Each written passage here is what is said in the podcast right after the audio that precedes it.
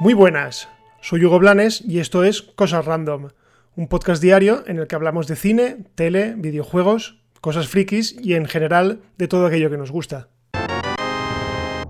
Y por fin llegó el día. Hoy es 24 de marzo y Disney Plus ya está disponible en nuestro país. La verdad es que en el momento en el que estoy grabando esto mm, no está disponible la aplicación en ninguna tienda, pero entiendo que cuando lo escuchéis vosotros pues ya estará disponible. Así que quiero aprovechar este episodio para hacer un repasito de todo aquello que estará disponible desde inicio, o sea, desde ya, y cosas que considero imprescindibles y cosas que, pues, echo en falta. Me gustaría que estuviesen y imagino que estarán más adelante. De lo primero que quiero hablaros es de las posibilidades que tiene la plataforma, eh, ya que podemos crear hasta un total de 7 perfiles de usuario, y lo más importante de todo es que podemos reproducir contenido hasta en cuatro dispositivos de manera simultánea. Es decir, cuatro personas al mismo tiempo viendo un contenido diferente. Así que bueno, ya no nos veremos en ese problemón de... ¡Ay! Apaga el Netflix que estoy viendo o que quiero ver una cosa. O por favor, que se desconecte alguien que quiero ver algo. No. A no ser que seas una familia muy numerosa, yo creo que con cuatro dispositivos al mismo tiempo está guay. Y ahora vamos a lo que importa, y es que de inicio Disney Plus tendrá alrededor de 500 películas y 5.000 episodios de series. Un contenido que a primera vista puede parecer enorme y que vamos a intentar agrupar en bloques para así aclararnos un poco con todo lo que hay. Primero que nada tenemos el bloque más pequeño y en teoría el que más debe de llamar la atención, que es el bloque de originales. ¿Vale? Aquí son todas las producciones que Disney Plus ha hecho exclusivamente para la plataforma y que a día de hoy eh, yo considero su punto más débil. Y digo débil porque hay poca cantidad. Si comparamos, por ejemplo, con Netflix, que a día de hoy su catálogo propio es inmenso, bueno, pues el de Disney Plus queda un poco de risa.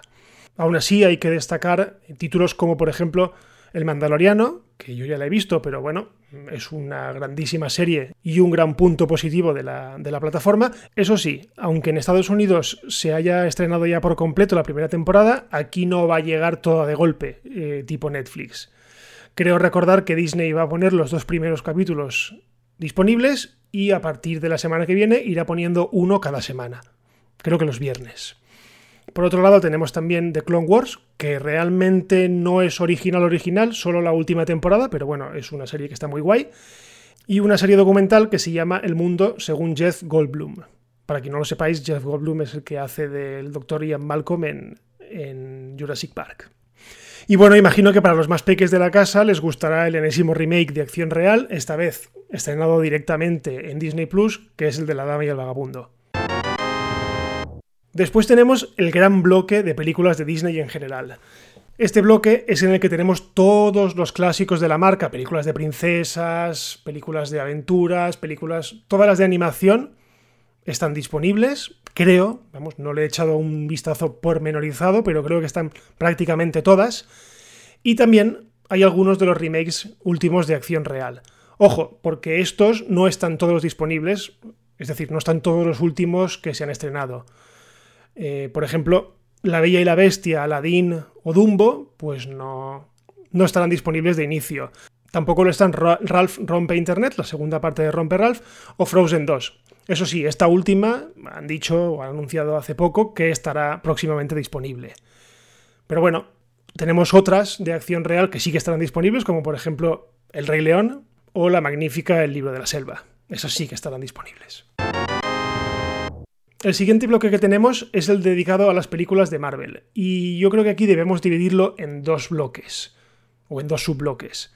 Por un lado tenemos las películas del UCM, del universo cinematográfico de Marvel, y por otro lado las películas de Marvel pertenecientes a Fox. El primer bloque, el del universo cinematográfico de Marvel, decir que estará casi todo disponible de inicio, pero hay ausencias gordas, eh, como por ejemplo la película de Capitana Marvel, las dos de Spider-Man, eh, Far From Home y Homecoming, porque entiendo que como están a medias con Sony, pues Sony no ha dado el, permiso, y se echa muchísimo en falta la última de Vengadores, Vengadores Endgame, que, pues lo que digo, es de suponer que en las próximas semanas, meses, este, se incorpore al catálogo. Imagino que cuando pierda los derechos las plataformas que a día de hoy lo están emitiendo. Y por el lado de Fox tenemos películas de los X-Men y de los Cuatro Fantásticos, pero nada de Deadpool. Olvidaos de las películas salvajes de Deadpool porque de momento no están y dudo que estén por el alto contenido de palabrotas que tienen. Tampoco estarán las últimas de la saga mutante, o sea, ni X-Men Apocalipsis ni X-Men Dark Phoenix estarán disponibles. Seguimos con el bloque de Star Wars, que aquí sí que estará prácticamente toda la saga, los episodios principales menos el último, el ascenso de Skywalker, que imagino que no estará por rollos de que hace poco que se ha estrenado en salas y que tarde o temprano llegará, pero de momento no está. También estarán los dos spin-offs, el de Rogue One y la película de Solo.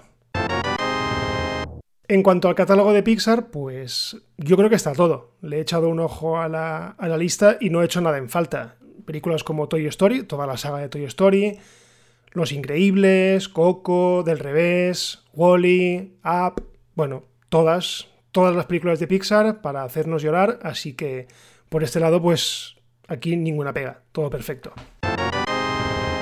Y por último, tenemos una cantidad tremenda de series de animación y de acción real que me sería imposible deciros a día de hoy todas las que son, pero sí que destaco algunas, como por ejemplo que por primera vez en la historia tenemos toda la serie de Los Simpson en, disponible en streaming.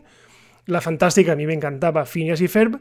Y después series míticas que yo ya casi ni me acordaba de ellas, como son Pato Aventuras, El Pato Darwin o la fantástica Gárgolas. No sé si os acordáis de esa serie, que era de unas gárgolas que, digamos que se despertaban por la noche y eran así como, como héroes, iban salvando a gente. Estaba muy chula. Y por cierto, hay una que me ha hecho muchísima ilusión ver, que es Los Osos Gumi, que es una serie que yo veía cuando era pequeño y que estaba basada en unos osos que se parecían a los osos amorosos, pero no, más era más rollo Disney, que vivían en una especie de mundo medieval, se tomaban como una pócima y tenían poderes especiales, daban saltos muy grandes, no sé, estaba muy chula. Aquí sí que tengo que hacer especial hincapié en que hay dos series que no están y que considero imperdonables que no estén, más que nada porque sí que están en el catálogo de Estados Unidos, como son las series de los 90 de Spider-Man y de los X-Men. O sea, estas dos series tenían que estar sí o sí.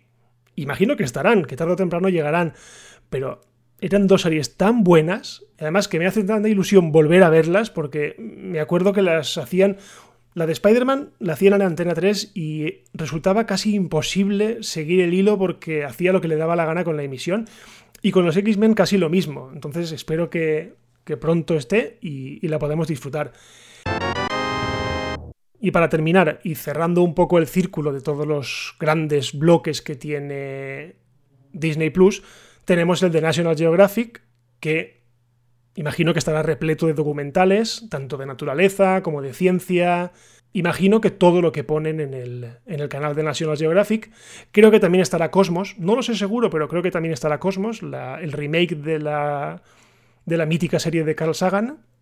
Yo la he visto y está muy chula, así que si está, pues echadle un ojo. Y nada, hasta aquí este repaso de, a grandes rasgos de lo que nos espera con Disney Plus. Espero que os haya gustado. Y recordad que mañana, a partir de las 7 de la mañana, hora peninsular de España, tenemos un nuevo episodio disponible. Y ya que estamos disponibles en todas las plataformas, de siempre, ya sé que soy pesado, pero bueno, eh, está bien que lo sepáis. si podéis, dejad alguna reseña, algún comentario, estrellitas en vuestra plataforma favorita, lo que queráis. Todo eso ayuda bastante al podcast a ganar un poco de visibilidad. Y esto es todo. Nos escuchamos mañana. Adiós.